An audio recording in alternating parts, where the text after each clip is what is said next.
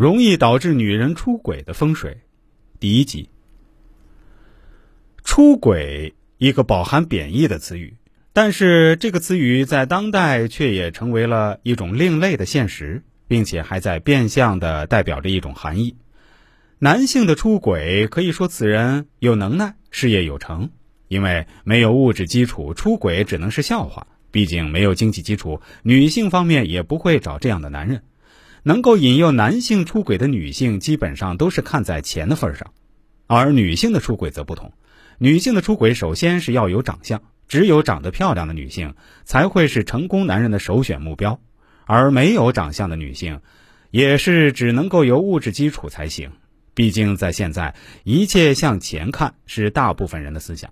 对于恐龙女来说，只要有钱，你也可以包养男神。但不可否认的一点是，男性出轨和女性出轨在世人有着严重的、很本质的区别。男性出轨大都会说是成功人士，而女性出轨则会被人冠以荡妇之称，并且在当代，男性的出轨可能会被人所默认，但是女性的出轨则是十恶不赦的，尤其是对于已婚的男士而言。自己出轨可以，但是自己老婆出轨却万万不行。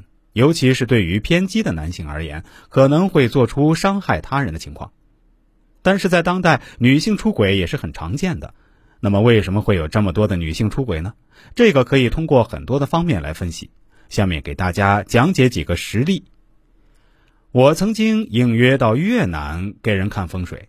主要的原因是想要给先人换一处风水宝地，以此来达到子孙昌隆、家庭和睦等现象。因此，找风水师进行墓地的选择。而通过风水师的讲解和分析以后，找到一处风水宝地，又按照所选择的时间来迁移坟墓。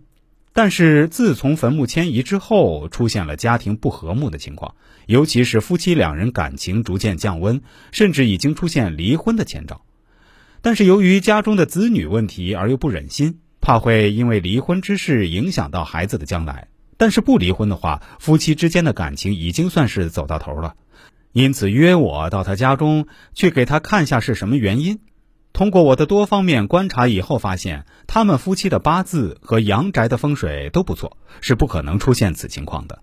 但是在阴宅方面却存在不小的问题，坟墓的东北方和西南方。有两条路，而北方的五行属性又为水，其妻子的命中水属性又比较旺，因此会出现感情不专一、漂浮的情况。